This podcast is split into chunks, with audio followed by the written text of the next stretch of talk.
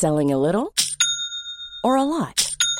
Shopify helps you do your thing however you cha-ching. Shopify is the global commerce platform that helps you sell at every stage of your business. From the launch your online shop stage to the first real life store stage, all the way to the did we just hit a million orders stage. Shopify is there to help you grow. Shopify helps you turn browsers into buyers with the internet's best converting checkout.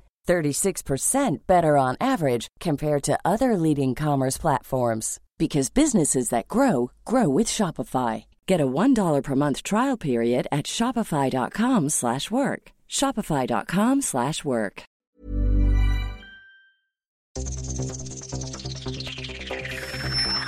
Los desafíos actuales exigen que la ciudadanía tenga la capacidad de saber, pensar y participar más que antes.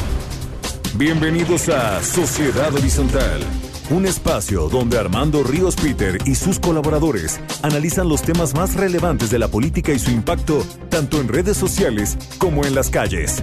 Inicia Sociedad Horizontal por El Heraldo Radio, donde la H suena y ahora también se escucha. El miedo de hoy mañana será templanza. El llanto será esperanza y evolución. Estamos en pausa, pero el amor avanza. En tiempos desoladores, por dentro nos crecen flores y compasión. Esto pasará. Esto Hola, ¿qué tal? ¿Cómo están? Qué gusto saludarlos hoy domingo de resurrección. Yo soy Armando Ríos Peter y estamos escuchando Esto pasará, Eugenia León. Y pues les damos la bienvenida a Sociedad Horizontal, la verdad que todos construimos a través de la señal del Heraldo de México. Y les recordamos que ya está el Heraldo Radio Monterrey, la cual la podrán escuchar a partir del primero de mayo a través del 90.1 de su FM. Eh, está aquí conmigo Maru Moreno. ¿Cómo estás, Maru? Hola, muy bien Armando, muy contenta de estar con ustedes. Gracias. Y como cada domingo nos acompaña Pedro Sáez. ¿Cómo estás, Pedro? ¿Qué onda, Armando? Muy bien, muy contento de estar aquí también. Gracias, Pedro. Y bueno, pues le agradecemos también mucho a Gerardo Reyes, quien como siempre nos apoya en los controles desde las instalaciones del Heraldo Radio. Saludos a todos los que nos escuchan en la Ciudad de México, en Guadalajara, Nuevo Laredo, Tampico, Villahermosa y por supuesto el bellísimo puerto de Acapulco. Muchas gracias por su preferencia. Maru, porfa, recuérdanos las redes.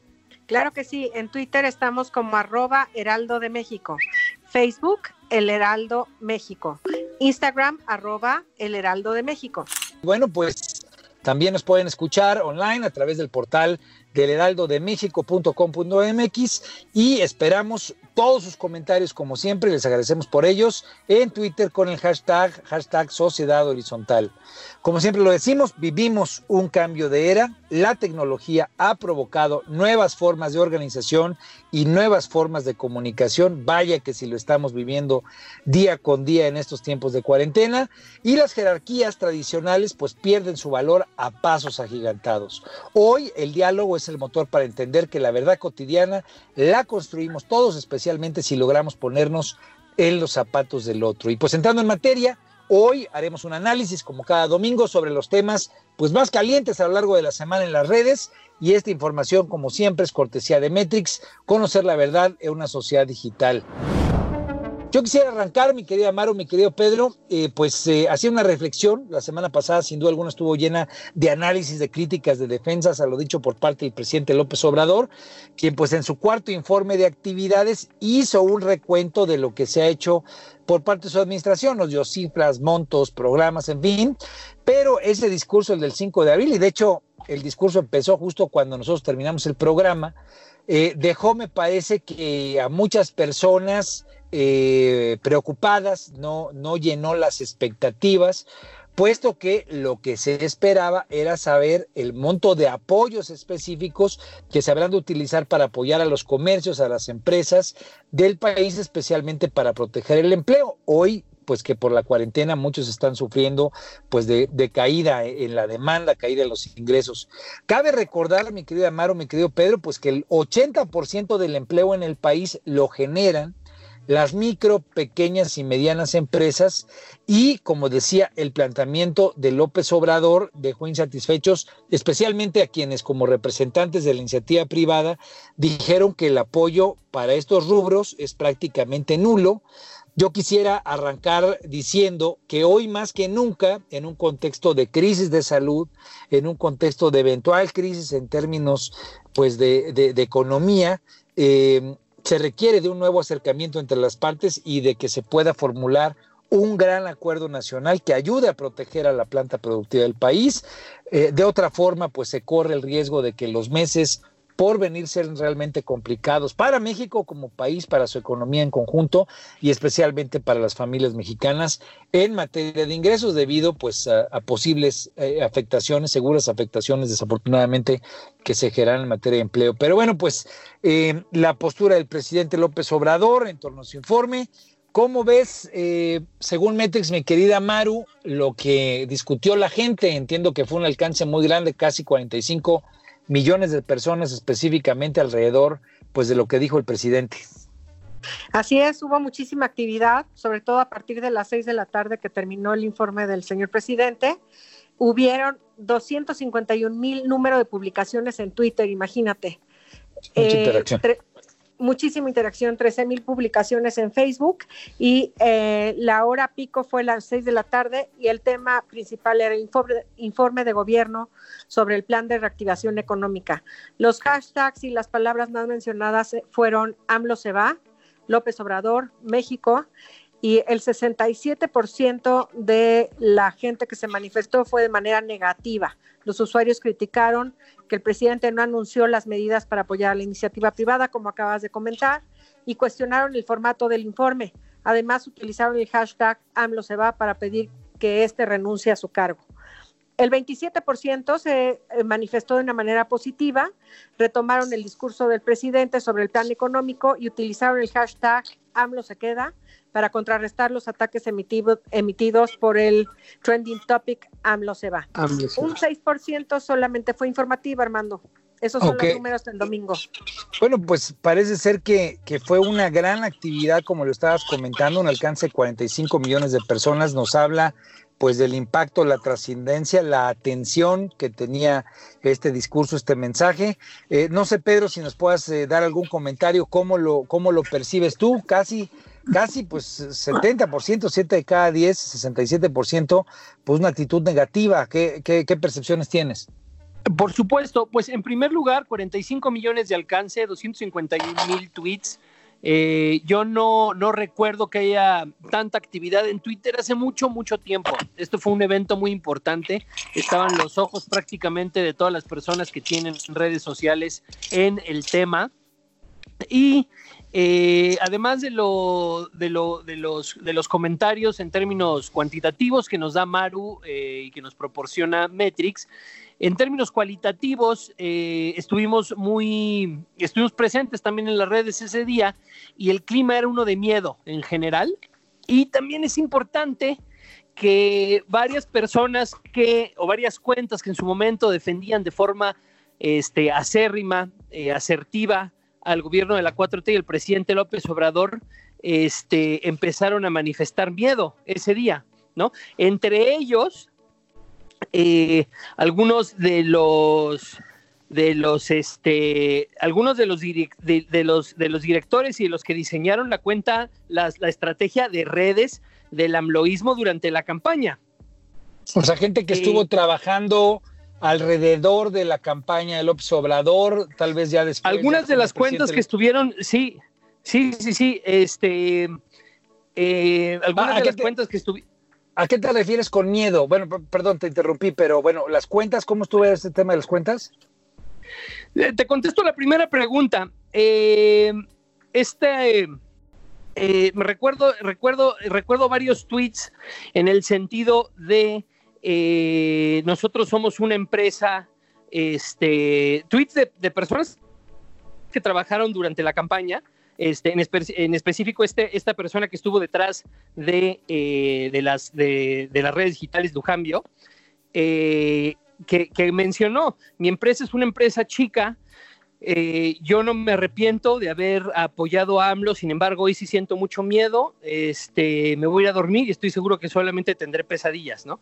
Entonces, en ese sentido, y otros miembros también de, del, del, del movimiento 132 expresaron, oigan, dejemos de hablar de arrepentimiento, no se trata de arrepentimiento, eh, hacemos lo que podemos y en el momento en el que estábamos, estábamos este, utilizando las herramientas para convencer y para votar eh, eh, las mejores herramientas que teníamos, pero sí, el clima era uno de miedo, era uno de arrepentimiento y fue un momento muy, muy importante en las redes sociales, de los más importantes que yo he percibido en los últimos meses.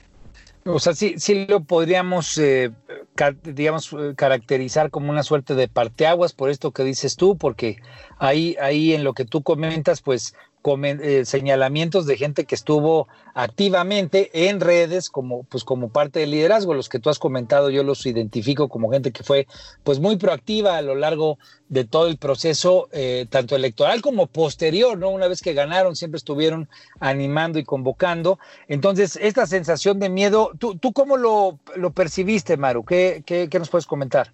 Pues mira, Armando, sí hubo muchísima actividad eh, fuera de, toda proporción en los últimos meses, como dice Pedro, y mucho era e, este miedo que comenta él, pero más que nada incertidumbre y decepción.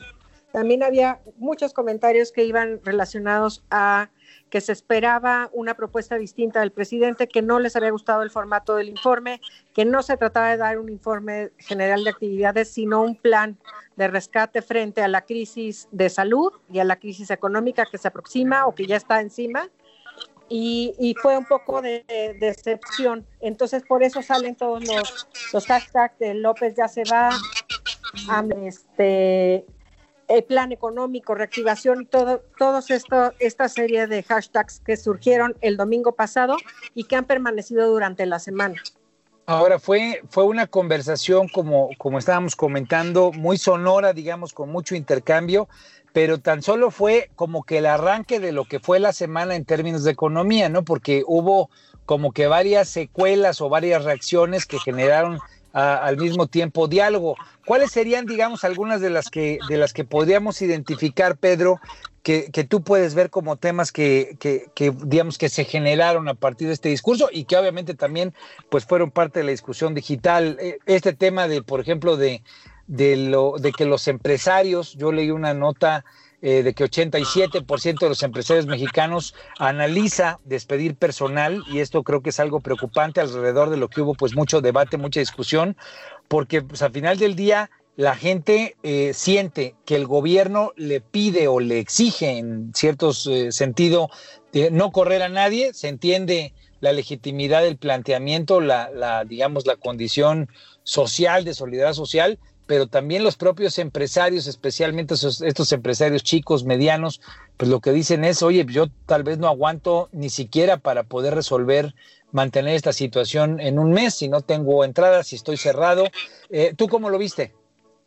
Ah, antes, si me permites, nada más a la persona que hizo este comentario que mencioné, que creo que es importante este, señalarlo por el, el impacto que tuvo además, es Alberto Lujambio quien fue precisamente su, su, este, su empresa la que llevó la, estrategia de redes de, formal del amloísmo durante la campaña. Y el tuit específico que, dio él fue este. Yo creo que habla mucho, ¿no? Habla mucho que la persona que llevaba la estrategia de redes este, se pronuncia de esta forma. Dice, la crisis es de la mitad del tamaño que se pronostica empresas como la mía van a quebrar. Ni los ahorros de la empresa ni los míos alcanzan para tres meses de operación. Trece personas se quedarán, ninguno es beneficiario de programas, ¿no? Este, él es Alberto Lujambio, eh, el, el, dueño de la empresa que llevó la estrategia de redes del presidente, de la ahora presidenta Andrés Manuel López Obrador. Pues Entonces, e, es, digamos, es un comentario que en términos cualitativos es, es, importante por ser alguien que a todas luces cree en el proyecto del presidente, apoya al presidente, pero pues es parte de esta sensación de desilusión o de eh, desencanto hacia, hacia el informe que se dio, ¿no? Eh, en términos generales, ¿cómo, cómo sentiste que estuvo la discusión alrededor del asunto del empleo? Pues este, empezaron a salir notas durante toda la semana en, el, en este mismo sentido que estamos comentando. 89% de los empresarios mexicanos, este, ser una nota del Universal, analiza despedir el personal, ¿no? Según el Estudio Nacional de Factores de Impacto de Vestiga Consultores. Eh, el 58% de los casos de impactos son graves. Entonces, continuaron notas durante toda la semana. AMLO eh, eh, prometió destinar a, pequeñas y medianas empresas 50 mil millones que, según esto se deben de 15, 15 ricos, ¿no? 15 empresas grandes a la Secretaría de Hacienda. Es muy interesante que mientras la mayoría de eh, los países, y esto es algo que también estuvo muy presente en redes, procuran eh, aligerar eh, la, carga fiscal en este momento, el gobierno está tomando una, este, pues una ruta completamente opuesta, ¿no? Y durante toda la semana lo que, lo que empezó a moverse en redes y, que muchos este, bueno, en torno al cual casi todas las redes amloístas se, articularon, es a defender este, eh, la, carga fiscal y esta eh, iniciativa por cobrarles impuestos a las personas que más tienen. Y, es ahí donde hay un punto de discusión. Ahorita le voy a pedir a Maru que nos dé también cómo estuvo toda la discusión posterior, cuáles fueron los temas de conversación a lo largo de la semana, ya en el contexto económico, pero eh, como que hay dos posiciones, ¿no? Sin duda alguna, la de los empresarios que dicen necesitamos apoyo, necesitamos que nos ayuden es indispensable mandarle recursos a las, a las empresas en estos momentos eh, difíciles por estar cerrados, por no tener pues gente en nuestros establecimientos, en las fondas, en los restaurantes, pero al mismo tiempo quienes defienden la posición del presidente López Obrador, pues también tienen un punto, ¿no? Que haya estos eh, ricos, porque así lo dijo en la mañana el presidente, ricos que tienen eh, casi 50 mil millones de pesos de adeudos al, eh, al SAT, ¿no? Al, al, al, tema de pago de impuestos, pues como que genera una discusión donde al último, pues los que se quedan desprotegidos son los pequeños, no son los chicos. Hay una discusión política, hay eh, quienes defienden, quienes atacan en las redes, pero al último, pues quienes están bailando, desafortunadamente sin atención, son los micros, los pequeños empresarios. ¿Tú cómo, cómo lo percibes, Maru? Sí, totalmente. Es la mayor incertidumbre es qué va a pasar con la pequeña y la mediana empresa.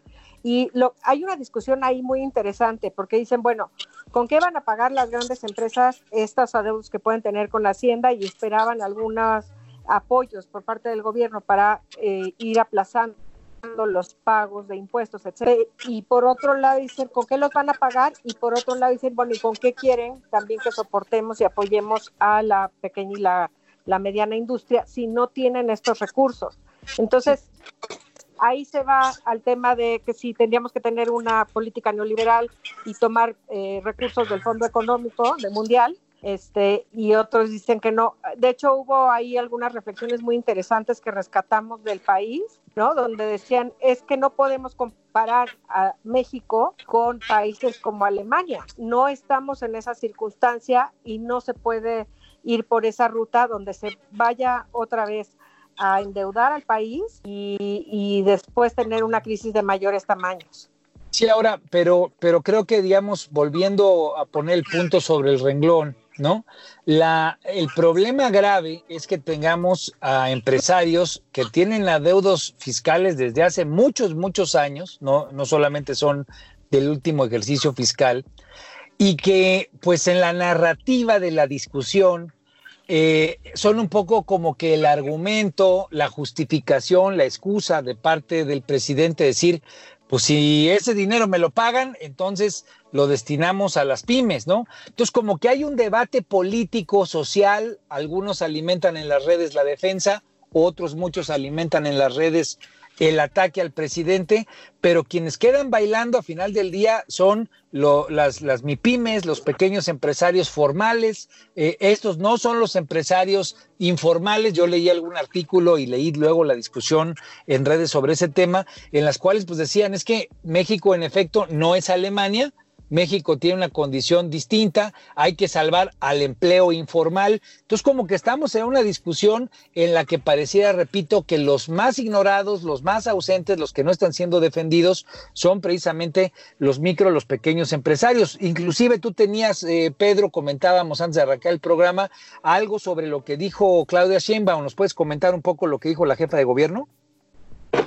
Sí, por supuesto. Dijo que iba a evaluar, exhibir a las grandes empresas que realizaron sanitaria por el COVID. Lo que sucedió es que se hizo de una forma todavía más dramática la este, polarización que hay en México, ahora con dos bandos definidos. En el momento había sido este, la mafia del poder contra el amloísmo y ahora creo que la discusión empieza a tomar un carácter todavía más peligroso que es los contra el amloísmo, ¿no? ¿Quién le está echando más ganas a sacar adelante al país? Por parte de los empresarios es, ustedes nos piden que nosotros eh, apoyemos el empleo, pero no, nos están dando ningún tipo de facilidades fiscales para hacerlo, ¿no? Microempresarios en la Ciudad de México, por ejemplo, se quejan de eh, nos están pidiendo que nosotros mantengamos nuestros, este, eh, nuestra activa, pero no nos permiten abrir nuestros locales en el metro y además nos están cobrando 100% de, de renta, poco nos están apoyando con los locales, son propiedad de del gobierno, ¿no? Se ha convertido esto en un enlodadero de narrativa otra vez, ¿no? Que yo siento que no aporta y que es distinto de otros países donde sí se ha manifestado de cierta forma solidaridad en el, en el ámbito digital y mucho de esto se desprendió de la, de la conferencia que dio el presidente el domingo. Bueno, y tal vez la propia ambigüedad, ya lo comentábamos algunas eh, semanas antes, la propia ambigüedad del gobierno en términos de la política pública, seguir una convocatoria al principio errática entre salgan, consuman, estén en restaurantes y después, cinco días después, de bote pronto 180 grados, ya no salgan, pues pareciera ser que es un momento crítico. Inclusive esta Semana Santa, la preocupación es que en muchos lugares, pues la gente salió a, vacacionar y que eso pueda convertirse en focos de, digamos, de, contagio. Eh, sin duda alguna, pues este gobierno, y lo hemos dicho, para tratar de ponerlo en un sentido equilibrado, objetivo, pues se enfrenta a una dualidad compleja, ¿no? O, o, cierra todo y obviamente busca que con eso no se afecte la salud de los mexicanos, pero genera con ello pues una afectación grave al tema económico. Maru, eh, coméntanos, eh, eh, también teníamos de Metrix algunas cosas en el tema de la, de la construcción y creo que esas mediciones son importantes. ¿Por qué? Porque a final de cuentas, uno de los espacios donde el gobierno ha planteado que va a reactivar a la economía, que va a ayudar a la economía, es en el tema de la construcción. Hubo medidas de Metrix en este sentido aquí en Sociedad Horizontal. ¿Por qué no nos comentas cuáles son los temas principales sobre los que estuvo hablando la gente para tener una visión mucho más integral? No solamente es el impacto de lo que dijeron los políticos, sino las políticas públicas que se van a seguir. Claro, sí, este es uno de los sectores que es muy, muy importante para la activación económica del país. La industria de la construcción detuvo operaciones por la contingencia COVID-19 y anunciaron menor inversión y la suspensión de operaciones de las cementeras, por ejemplo. Esto se hizo el día 2 de abril y fue uno de los picos de las conversaciones durante todo el mes, de, de un mes hacia atrás. Eh, la visita del presidente a Sinaloa para supervisar la construcción de la carretera de Badiguarato, Badiguaraguato, perdonen, eh, eh, fue también otro de los picos en la conversación. El análisis que se publica en Twitter durante marzo del 2020 se relaciona con el sector y se han registrado más de 3.000 mensajes con un alcance de 5.800.000 usuarios. Las coyunturas más importantes se, realizaron con estos dos temas que acabo de mencionar, de la visita del presidente y la industria de la construcción que detuvo operación. Maru, estamos a punto, estamos a punto de cerrar. Maru, nada más, ¿por qué Pedro no nos comentas las conclusiones generales? Porque el informe es muy amplio y estamos a punto de cerrar el primer segmento, pero creo que hay cosas importantes que rescatar de lo que nos decía Metrix, ¿no? Por ejemplo, una crítica muy fuerte a las, em, digamos, a las inversiones como el Tren Maya, a Santa Lucía, a la refinería Dos Bocas. ¿Qué otras cosas, de qué otras cosas habló, habló la gente alrededor del tema de la construcción? Entiendo que celebraron que lo que estaban haciendo algunos gobiernos locales como el de Jalisco, Puebla, Quintana Roo, Tlaxcala, pero ¿qué más fue lo que nos comentaban? Bueno, primero, eh, el sector de la construcción ha estado en la agenda, estuvo en la agenda pública, eh, mucho, en, mucho en el sentido de la preocupación porque se eh, evitaran despidos masivos, así como por apoyos económicos y fiscales al gobierno federal. Gobiernos locales como Jalisco, Puebla, Quintana Roo, Tlaxcala, la CDMX y Veracruz han sido bien percibidos por las inversiones en infraestructura que han venido realizando en estos estados. las redes han pedido que se continúen y que se trabaje en planes y en apoyos económicos y fiscales.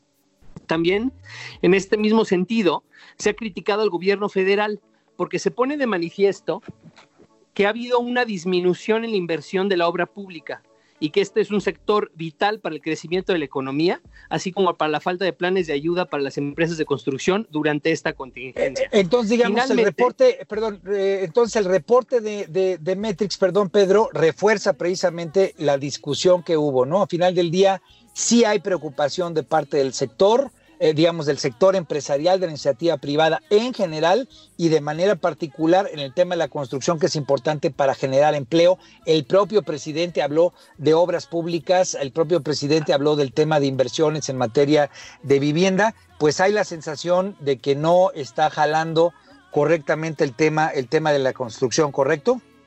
Así es, va en ese mismo sentido. Bueno, pues eh, estamos llegando justo a la mitad del programa. Eh, desafortunadamente, pues se nos va como agua el tiempo.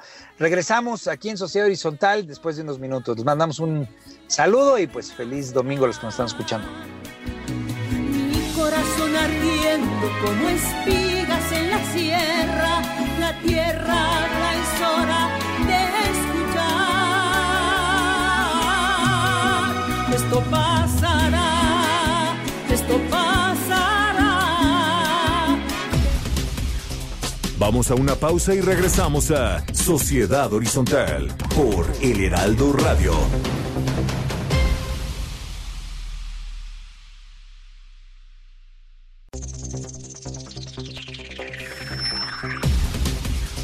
Regresamos a Sociedad Horizontal por El Heraldo Radio.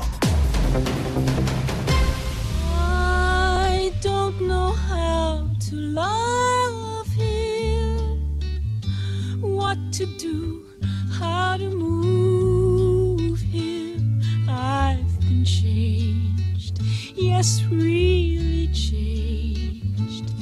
In these past few days, when I've seen myself, I seem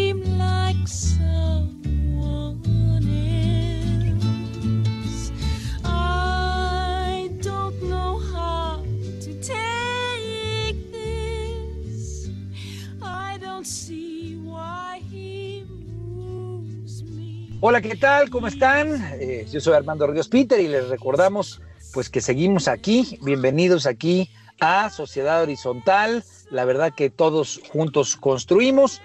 Y pues entramos de lleno a esta segunda parte, eh, honrados, yo, yo especialmente muy contento de contar con la presencia de Javier Tello, él eh, pues es un especialista médico y analista en políticas públicas relacionadas con la salud, le estaba comentando ahorita antes de, en el corte, pues que eh, yo leí un artículo de él que me dio muchas luces sobre qué es lo que está pasando en este momento. Y bueno, pues bienvenido mi querido Javier, qué bueno que estás con nosotros aquí en Sociedad Horizontal. ¿Qué tal, eh, Armando? ¿Cómo estás? Muy buenas tardes a todos y buenas tardes a toda nuestra audiencia. Gracias, mi querido Javier, Maru, Pedro, gracias por seguir aquí. Y bueno, pues yo quisiera empezar, Javier, en tu, en tu artículo, y obviamente tú has hecho varios planteamientos sobre este tema.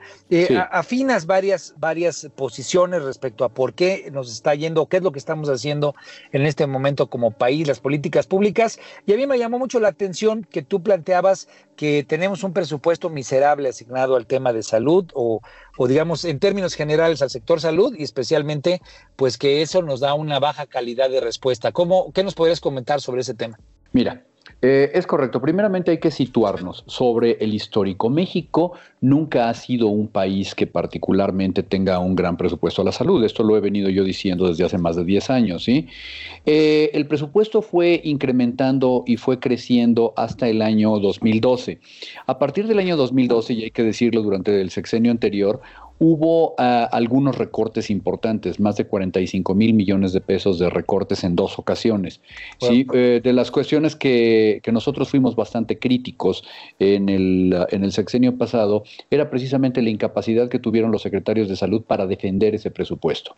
Entonces, una de las eh, paradojas en este sentido es que la actual administración estuvo hablando con un discurso, vamos a llamarle muy, muy de izquierda, muy echado para adelante, sobre una serie de cosas y beneficios sociales. Y cualquiera hubiera esperado que iniciando este gobierno el presupuesto a la salud se incrementara.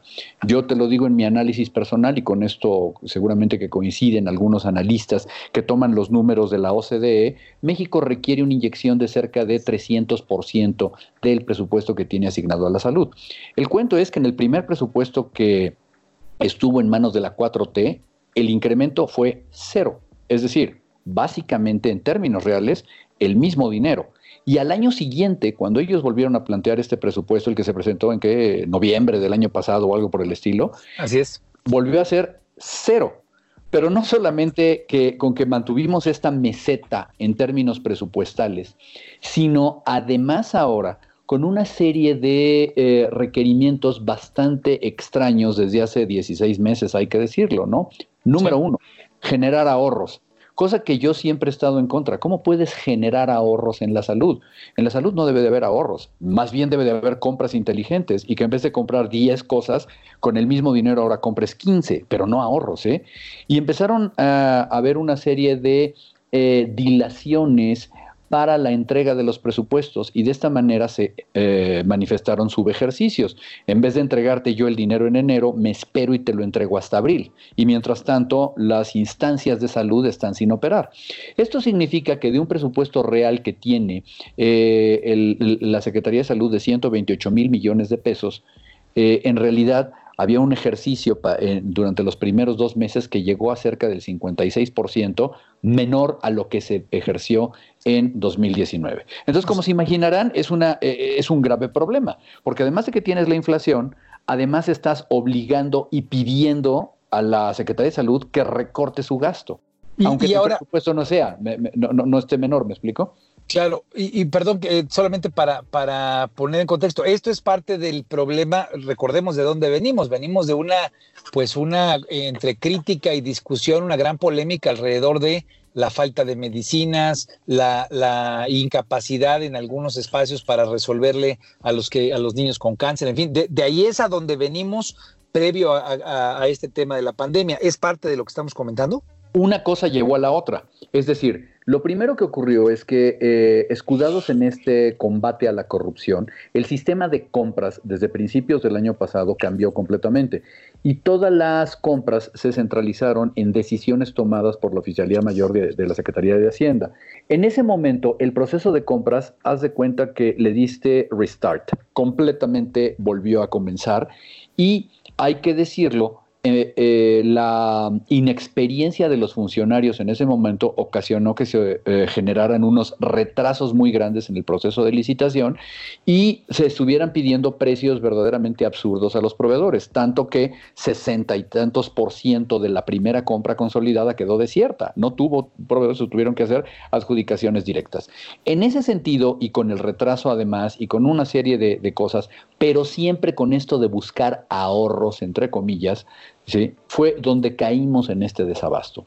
Entonces, en pocas palabras, ¿cómo influye la, en términos económicos, en dónde estamos en este momento, en que tenemos un sistema de salud en donde se ha invertido poco y ahorita eh, si quieres, luego eh, platicamos en qué dicen que se han invertido, pero que se ha invertido bastante poco y que además tiene faltantes, tiene, tiene Em, desabasto de, medicamentos y de insumos. Hoy lo estamos viviendo de equipo de protección que debería ser, o sea, no deberíamos estar comprando hoy equipo de protección de manera emergente. El equipo de protección debería existir siempre, ¿sí? Pero no existía. Lo mismo que, de algunos otros insumos. Claro, y, y, es a, lo que iba mi planteamiento, y ahorita le voy a pasar la palabra a Maru sobre este asunto de los insumos y la infraestructura. Tú has comentado que los insumos y la infraestructura son limitados y pareciera ser que en este momento pues son aún más, ¿no? Ha habido muchas noticias alrededor de este tema, que vendimos eh, cubrebocas baratos que luego estamos comprando caros, pero tú lo acabas de poner en el centro del planteamiento. Nuestros médicos, nuestras enfermeras pareciera ser que no cuentan con los elementos básicos para poder eh, llevar a cabo la tarea que le estamos pidiendo, ¿es así? Es correcto, es correcto. Y eh, eh, digo, a mí que me disculpen o que me prueben lo contrario, pero nosotros llegamos a la mitad del mes de febrero sin el equipo de protección adecuado. Esto te lo puedo decir porque recuerdan eh, los conflictos que surgieron en el Instituto Nacional de Neurología cuando removieron al director, etcétera. Parte de lo que te estaban diciendo ya el personal el, personal tenía miedo porque sabía que algo iba a suceder. Y parte de lo que te decía la gente de los servicios de terapia intensivas o de urgencias en esos videos que todos vimos era no tenemos equipo de protección. Punto, ¿sí? Esto, o, sea, te estoy diciendo que los dos primeros meses del año no existían. ¿Y qué sabemos también? Sabemos que el planteamiento inicial de la reconversión hospitalaria se hizo el 9 de marzo. Discúlpenme, hasta que no me demuestren lo contrario, antes del 9 de marzo no estábamos comprando equipo de protección personal avanzado para nuestros médicos.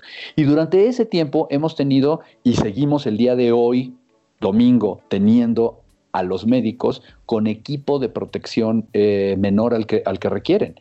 Ya estamos viendo médicos que están muriendo. Claro. Y en cuanto a infraestructura, ¿cómo, cómo nos nos comentas cómo está preparado el país. Digo, vimos que en China se construyó un hospital perfectamente equipado en tan solo 10 días con una cantidad de capacidad de atención impresionante. Aquí en el, gobierno de Hidalgo quiso hacer algo similar, este, instaló un, pequeño hospital para atención de, de COVID-19 inflable y bueno, tenemos al gobernador todavía enfermillo, pero ¿cómo ves los temas de infraestructura en México eh, frente a esta eh, crisis? Sí, mira, hay que ser eh, muy honestos, ¿sí? En ningún lugar del mundo van a ser suficientes los recursos de estructura. Eso, eso, eh, eso hay que decirlo y ser muy honestos con eso. Sin embargo, lo importante es, como en el caso de China, qué tan rápido eres para poder responder a la situación. Sea que tengas tú 10, 100 o 1000 hospitales guardados en bodegas secretas para la guerra y que entonces saques unos y los tengas montados rapidísimo en 10 días, o que seas tú capaz de reconvertir rápidamente a tu sistema hospitalario como lo han hecho en algunos países de Europa o como lo está queriendo hacer Estados Unidos. Aunque en Estados Unidos, como eh, tienen eh, diferentes sistemas de salud en cada estado y diferentes densidades poblacionales, pues tú puedes ver ahí algunos resultados que son variopintos, ¿no? Estoy seguro que Nebraska no se están preocupando mucho por su capacidad hospitalaria, mientras que Nueva York están realmente en, en emergencia. Pero vaya, volviendo, volviendo al punto, Sí, es correcto que nuestra capacidad hospitalaria ya estaba limitada, repito, esto es un problema crónico, pero que no necesariamente se ha venido a resolver como nos prometieron que se iba a resolver. Eh, y tú lo puedes ver en las noticias, esto no es ningún secreto, se ha tratado uno de las eh, vertientes para eh, subsanar las carencias en salud que dice el gobierno actual que iba a tener era la de resucitar y tomar construcciones abandonadas o llevar a cabo inauguraciones de hospitales que se quedaron colgados durante los últimos años y sin embargo, estos hospitales aún no se encuentran listos. Algunos de ellos intentaron heredárselos para que los administrara la Secretaría de la Defensa Nacional y la Secretaría de la Defensa se los devolvió y les dijo, sí, muchas gracias, pero primero termínenlo, porque me faltan ductos de gases medicinales, de oxígeno, de, aspiración, etcétera. O sea, no, no querramos violentarnos a cortar los listones, ¿no? Entonces, yo creo que en este sentido, eh, el único problema es que no se previó. Sí, sí, no, no se previó la reconversión antes, ¿no? Y, estamos, en, digamos, en, este momento estamos en condiciones de hacer reconversión. Ahorita, ahorita te doy la palabra, Pedro, si hay alguna pregunta. Pero mi, duda es, eh, ¿estamos en condiciones en este momento? Se dice que esta semana, la semana pasada, la que viene son de, las más preocupantes. Eh, ¿Hay condiciones, mi querido Javier, para hacer esa reconversión de la que estamos hablando? Eh, en eso están. Es decir, si en este momento nosotros tuviéramos eh, o se multiplicaran muchísimo los casos, seguramente que nos íbamos a estar en problemas. El día de hoy ya estamos en problemas porque tú puedes ver un ejemplo muy claro. el hospital número 72 en Tlanepantla, e, ese donde tuvieron a 20 médicos residentes de medicina interna infectados y además otro personal de salud para una suma cerca de los 50. Ok, ese hospital ya tiene un problema porque, porque ahora es, eh, se está hablando de que no puede ser utilizable. ¿Por qué? Porque tienes una infección y una gran diseminación ahí y es lo que estamos tratando de determinar qué es real y qué no es real. Pero por lo menos ya tuviste un gran contagio dentro de, eh, el personal de salud. Entonces, en este momento sí está siendo complicado el poder manejar eh, los, los nuevos casos. Si esto se acelera, le van a ganar y le van a ganar a la capacidad instalada. ¿Por qué? Por ejemplo, si tú requieres pacientes que necesitan ventilación en terapia intensiva, pues los ventiladores que estamos saliendo heroicamente a comprar desde la semana pasada apenas, o bueno, 10 días apenas, no los vamos a tener listos hasta dentro de varias semanas. Los respiradores no están en una farmacia para que los traigas cargando, ¿sí? Entonces, corremos el riesgo de quedarnos cortos en algún momento, ¿eh? Claro. Pedro, es terrible lo que nos estás con preocupante, pues, pero a ver, Pedro, ¿tienes algún comentario? Sí, por supuesto. Yo, yo lo que lo que quería preguntar era si más o menos, doctor, usted tiene una aproximación de en qué momento estaríamos en problemas. Hago esta pregunta porque eh, he visto que los especialistas se han eh, equivocado en las últimas tres semanas, o más bien han eh, exagerado el, crecimiento que va a tener en México. Y después, obviamente, salen ahí los comentarios de que se están ocultando los números, pero pues las muertes no se ocultan, ¿no? Y, parece que en términos de muertes hasta el momento hemos tenido un crecimiento más o menos estable. Entonces, eh, en primer lugar, es, eh, ¿usted cree que esto está creciendo más de lo que estamos viendo que crece? Y si es así, ¿en cuánto tiempo cree que nuestra capacidad va a estar sobre, este, sobrebordada como sucede en Madrid o en Nueva York? Mira, eh, primero que nada, yo no estoy, eh, no estoy seguro de que los números hayan sido exagerados. Más bien, yo pienso que hemos tenido, personalmente, yo, yo, yo soy de las personas que piensan que hemos tenido un subdiagnóstico por una razón muy simple. No hemos hecho el número de pruebas tan agresivas como deberían tenerse. Y aquí podemos tener una discusión enorme entre todo lo que piensan algunos especialistas sobre si se requieren o no más pruebas. Pero el caso es que el día de hoy sabemos que existen pacientes que están infectados y que no sabemos quiénes son. Si algunos de, estos pacientes que se encuentran en este momento con síntomas leves en tu casa, eh, en su casa, perdón, el día de mañana se ponen graves, nunca vamos a saber quiénes son. Y ya sabemos el día de hoy que hay pacientes que están acudiendo a los hospitales, que entran a terapia intensiva y que mueren y que no se les realizaron pruebas. Entonces, en ese, en, ese contexto, la verdad de las cosas es que es, es, muy complicado el poder establecer cuál es la cifra real y la que no. Sin embargo, lo que podemos decir es que con los números que la Secretaría de Salud ha estado mostrando, sus tendencias como tendencias parecen no estar para nada equivocadas. Es decir, nosotros podríamos ver un gran pico o lo que le llaman la peor, entre comillas, la peor parte de este proceso, seguramente que para la tercera o cuarta semana de, de, este mes o la primera semana de mayo podríamos estar viendo la mayor parte del pico. Ahora bien, de no ser así, y, de que, y siguiera en aumento, pues esto nos corroboraría evidentemente que hemos estado subdiagnosticando.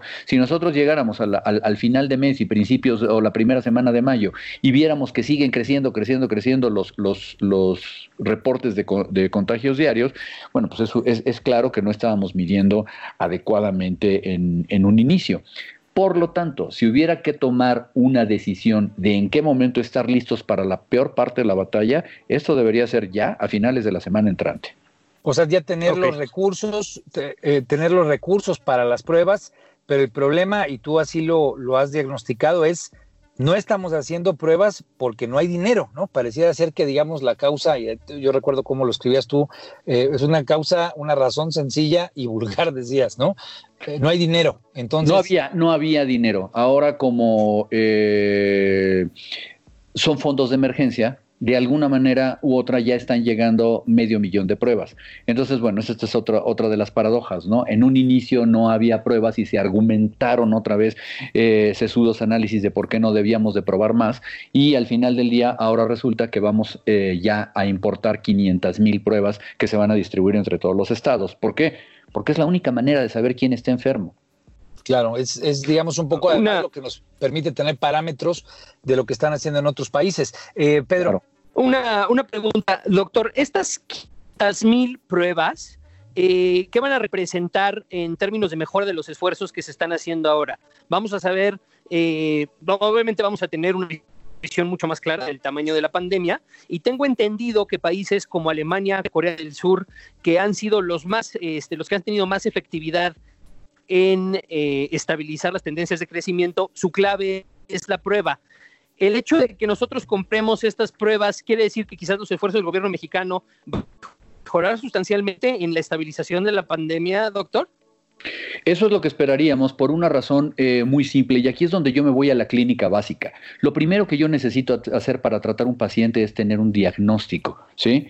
Y eh, mil razones epidemiológicas se han dado sobre eh, que, bueno, es que son pacientes que de todos modos no tenemos un tratamiento, entonces que se vayan a su casa, etcétera. Pero yo personalmente no estoy de acuerdo. Yo pienso que lo primero que necesito es identificar a un paciente y un momento que lo tengo identificado, identificar además a sus contactos. Entre paréntesis, el día de hoy están firmando Apple y Google un convenio para tener una app en donde, eh, bueno, una serie de programas de cómputo, etcétera, pero que van a, lograr que las apps en el teléfono, en el momento en que tú te sientas mal y lo reportes, te digan con el histórico de dónde estuviste, cuántos contactos estuvieron cerca de ti y los alerten, porque de eso es de lo que se trata. Exactamente, sí, de eso es de lo que se trata. Si yo no puedo hacer pruebas para diagnosticar a las personas, no hay manera que sepa que están enfermas. Y, y Javier, eh, ¿Qué, onda con esta, con este programa Centinela que llamó tanto la atención? Hubo pues mucha polémica por lo pronto en redes, aquí en Sociedad Horizontal le damos seguimiento a, las posiciones a favor en contra que se mantienen en redes, pero, pero no sé si nos puedas explicar aquí al auditorio eh, qué cambio significa que haya aparecido este programa Centinela, que pareciera ser que tiene una masa de personas eh, posibles contagiadas, decían así, pues mucho mayor al que se había venido reportando formalmente. Mira, el problema no es el programa Centinela. El programa Centinela o los programas Centinelas en el mundo están creados para poderle dar eh, seguimiento preciso a las, eh, a las epidemias de infecciones de vías respiratorias, concretamente de influenza. Es decir, el tener un programa Centinela te puede decir y te puede prever cuáles van a ser tus tendencias de contagios de esas enfermedades, por ejemplo, como para prever qué cuidados vas a tener la próxima temporada de influenza o cuánta vacuna de influenza debes de tener. Aquí la cuestión es que eh, se han basado las decisiones y se ha programado la curva y esos números que vemos ahí nos damos cuenta que no son los números reales totales de las personas infectadas, sino que son solamente, eh, eh, perdón, que los números que hemos dado son solamente de los pacientes que están probados, pero realmente las curvas de potencial son las que se habían previsto dentro del programa. Y aquí la cuestión nada más es preguntas muy simples. Si tú sabías a través del programa Centinela que desde semanas antes tenías más gente infectada potencialmente circulando en la calle, ¿por qué entonces estábamos neceando con no utilizar los cubrebocas o por retrasar y empujar y empujar hasta una fecha eh, cabalística determinada el inicio del distanciamiento social, ¿no? Es decir, aquí, aquí la cuestión es no es la crítica al sistema lo que se está haciendo, sino a la comunicación sobre la numeralia real de qué tamaño y envergadura es el problema, ustedes entenderán como comunicadores que si tú le dices a la gente, oye, es que nada más tenemos 3.000, a mí me parecen lejanísimos 3.000. Pero si tú me dices que tengo 27.000, 30.000 o, o 80.000 personas, lo empiezo a pensar mejor. Eso primero. Y, y, es en donde tenemos nosotros que ver como profesionales de la salud qué es lo que estamos buscando. Y lo que estamos buscando es tratar de contener la expansión de la, eh, de, la pandemia, sí, necesitamos conjuntar todos los recursos, no solamente unos. Entonces, si yo le digo a la gente que haya distanciamiento social y eso es todo lo que hago al respecto, voy a ser menos efectivo que si le digo qué gente realmente está infectada, ¿sí? Que yo te diga que tú tienes una infección y que no te acerques a otras personas y que te aíslen en tu casa, no solamente que te guardes en tu casa, o que le, le, dé yo un mejor seguimiento a la gente que está yendo a los módulos de triage a los hospitales. Es, es el conjunto de cosas las que ayudan. Claro, y en eso tú has eh, recalcado pues precisamente que tenemos recursos informáticos pues precarios, ¿no? De la década pasada. Por supuesto, por supuesto. Eso sí es verdaderamente eh, vergonzoso, pero tampoco es algo que nos sorprenda mucho. Si el día de hoy tú buscas algo, algo de comunicación oficial, seguramente que vas a encontrar en alguna página del gobierno algún documento. Te metes ahí a salud, este punto gov, diagonal, diagonal, diagonal, diagonal, y después de 80 diagonales vas a encontrar un oscuro PDF que alguien puso de dos páginas. El otro día me este, preguntaba eh, un analista en, en, Twitter, oye, pero ¿por qué no tenemos todas las diapositivas que el doctor López Gatel presenta visibles? Solamente tenemos una selección de cuatro. La respuesta es, no lo sé. Pero yo no veo ninguna teoría del complot aquí. Lo más probable es que las diapositivas del doctor López Gatel se las haya producido su secretaria y las que tienen en, en epidemiología sean otras y las que reportan son las de epidemiología y no las de la secretaria del doctor. Algo tan burdo y tan simple. El asunto es que alguien me explique por qué el día de hoy no tenemos, Armando, no tenemos un app en donde yo pueda con un dedo ir trazando en cada uno de los estados, de los municipios y de las colonias del país el número de casos detectados. ¿Cómo sé yo que estoy en mi colonia del Valle, por ejemplo? ¿Cuánta gente tengo alrededor que en este momento se ha reportado? ¿sí? Son, eh, eh, eh, ¿Por qué no puedo saber yo eso en tiempo real? ¿Por qué tenemos este mapa de la Universidad John Hopkins que se está continuamente actualizando, pero nuestras actualizaciones entran todas religiosamente a la una de la tarde y se comunican oficialmente hasta las siete de la noche? Perdónenme, ¿a poco no se sienten en los noventas? Sí, bueno, pues tal vez no en los antes. Sí, o sea, no solamente antes, sino en una percepción de que hay una centralización de la información pues que en esta época no es, no es pertinente, ¿no? Hoy precisamente esta lógica de tener descentralizada la información ayuda a que la sociedad tome mejores decisiones y ahí pues, claro, por supuesto. Hay, una preocupación. Y, y por último, Maro, no sé si tú querías comentar algo sobre esto. Sí, Quería preguntarle, bueno, me, hace mucho sentido todo lo que nos comenta el doctor, pero quería preguntarle, eh, ¿de qué manera crees que se impacte frente a esta crisis eh, sanitaria el divorcio que se está presentando entre el gobierno y la iniciativa privada? Eh, mira, Maru, esta es una, una excelente pregunta. Primero que nada, lo que, lo que hay que entender es, y bueno, debo decir, miren nada más el, el, ejemplo que voy a poner, ¿no? Cuando Trump salió y mostró a, Pence como el zar para el coronavirus, que eso es una mala decisión. Pero bueno, las primeras cosas que dijeron en esa, en esa ceremonia el doctor Anthony Fauci, la directora del CDC y todos ellos era lo que estamos haciendo en conjunción con la iniciativa privada. O sea, el primer mensaje oficial de alerta que se dio en Estados Unidos incluía a la iniciativa privada. Y en, en este proceso además de que no hemos nosotros incluido la iniciativa privada, debemos decir que la iniciativa privada no es que esté muy contenta con lo que le están dando o con lo que le están ayudando como para que quiera cooperar. Es decir, aquí creemos que faltan incentivos, falta acercarse y falta un verdadero espíritu de equipo para que la iniciativa privada quiera participar de lleno en este combate. Que ojo, hay que decir que se están teniendo iniciativas los bancos, los hospitales, las empresas, cada quien está teniendo su propia iniciativa, pero desde un punto de vista de sociedad civil. Yo, yo, yo retomo eso y desafortunadamente ya nos, nos, nos llegó la guillotina del tiempo, pero eh, lo que tú acabas de decir me parece que es una gran conclusión de, de lo que estamos enfrentando y arrancábamos el programa eh, Javier, con, eh, digamos, esta situación crítica en términos de economía y que tú nos vienes a comentar que también es crítica en términos de falta de coordinación entre la iniciativa privada y el propio gobierno. Entonces, pues sí, si queremos que, las cosas en un momento crítico a nivel nacional se puedan resolver, pues más vale hacer equipo y no andar en partecitas. Yo les agradezco a todos nuestro auditorio. Muchas gracias, Javier Tello. Muchas gracias, Maru. Muchas gracias a todos. Quedarse en casa. Muchas gracias, Pedro. Muchas gracias, Armando. Y bueno, pues les agradecemos a todos los que nos escucharon, agradecemos a Metrix conocer la verdad en una sociedad digital. Esto fue Sociedad Horizontal en el Aldo Radio. Que tengan una feliz tarde de domingo. Nos vemos la próxima semana. Saludos.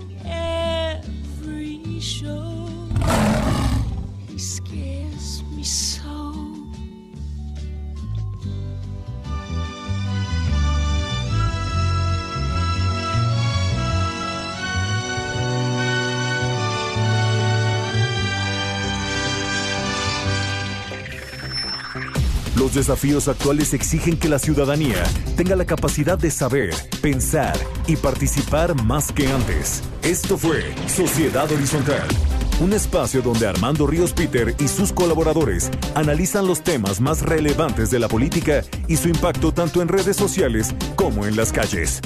Una producción de El Heraldo Radio, donde la H suena y ahora también se escucha.